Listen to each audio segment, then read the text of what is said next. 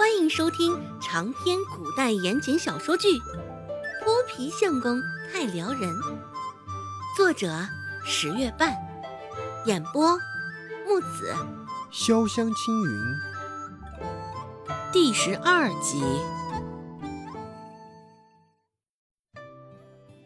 周芷不仅炸舌，对于孟婆子抠搜精明与无耻的见识，又到了一个高的境界。也算是煎熬。整张桌子上，周芷唯一能下得了口的，可就是糟米饭和蒸红薯了。红薯没有经过特殊的处理，就直接洗净了，放在瓷锅碗里。就着蒸米饭的功夫，放在上面蒸，所以红薯的咸味儿较为保存着。几番周折。尝到了熟悉的味道，味蕾绽放，周芷差点感动哭了。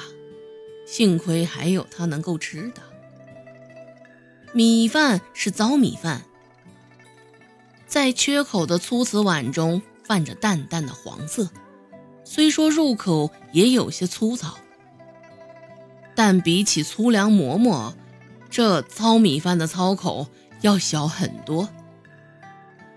而周芷蹙蹙眉，能忍的。考虑到糟米饭中的营养价值，周芷咬咬牙也能坚持下去。一顿饭，周芷就蒙着头在那儿吃红薯、扒白米饭，虽不好吃，到底也是填饱了肚子。自尝过粗粮馍馍与白菜后，周直便不敢再动筷子了。对于吃饭这一块，周直也不再有多余的期待。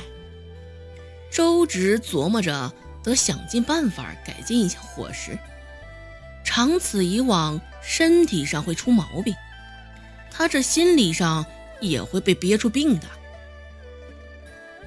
也不知道原身是怎么在这种清汤寡水的条件下。吃出这种，嗯嗯，这种吨位的身材，也是了得。趁着下午的空当，周芷打算好好巡视巡视立山村。周姓被孟婆子拉了下田去，周芷一人背上竹筐上山，倒也是随了他的心愿。周成躺在床上，没有要下床的意思。看到周直翻了个白眼，转了个身，又继续躺着。孟婆子见他这般模样，又骂了两句“贱丫头”，过了过嘴瘾，这才出了门。经过罗氏房间，周直听得里面周有贵的声音：“娘她也不容易，以后你让着我娘些吧。”低低的，周芷就听到周有贵这一句。努努嘴，周直心里暗想：以后找男人可不能找周有贵这样的。午后的太阳很晒，温度很高。通向骊山的路上，褐棕色的泥路明晃晃的，直照着人眼睛都疼。途经拐弯处的那条河，周芷看到河中忽远忽近有鱼波动留下的涟漪。或轻或重，或大或小。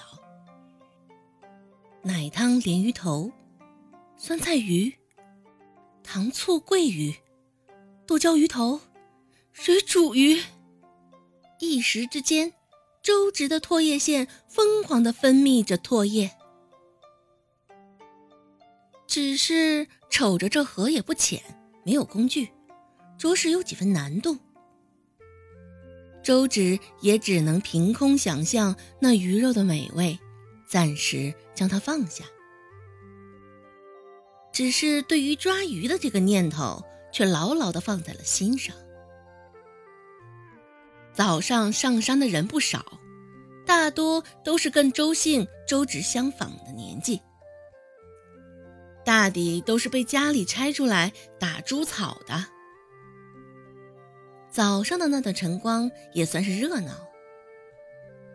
现在已经是晌午了，骊山上的人并不多，只有少数几个背着竹筐在树林里穿梭。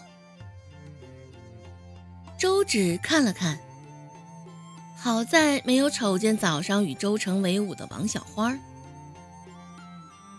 就怕他知道了周成被打的事实，来给他使绊子。当然，周芷也不是怕了王小花那九岁的黄毛丫头，只是怕麻烦。不知不觉中，周芷走到了半山腰。同样在骊山的那几人，周芷现在也只能遥遥着看着他们的头顶，距离很远，已经很小了。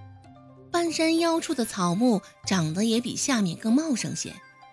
有些长得已经超过周芷的脚窝子了。大抵是没有什么人来，周芷面前还没有被踩出一条道来，只能左右拨开些草，慢慢的往前走。虽说走的艰难，周芷也乐得清闲。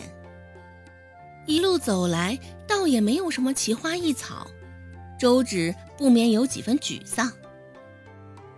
叹了口气，正准备下山时，耳边传来一阵叮咚的水声。周芷心下一喜，立马折了身子，循着水声方向前去。走了半炷香不到的时间，周芷听得那水声已经近在耳畔。爬上一个陡坡，寻了许久的水源就在陡坡之下，那水声分外悦耳。拖着肥硕的身子，周芷双手并作，双脚使力，愣是花了不少的功夫才爬下陡坡。溪水清澈，水流适中，周芷掬了一捧水润了润嗓子，甘甜。陡坡向上拖着，将下面这方空间包裹着，倒像个山谷。仿若世外桃源一般，有着尚未被世人发现的美妙。令周芷更为意外的是，这谷中还有两棵胡颓子树。现在入了四月，胡颓子果实也饱满，红艳了许多。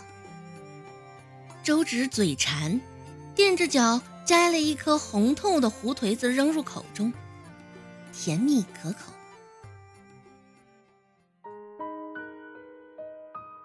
本集播讲完毕，感谢您的收听。感兴趣别忘了加个关注，我在下集等你哦。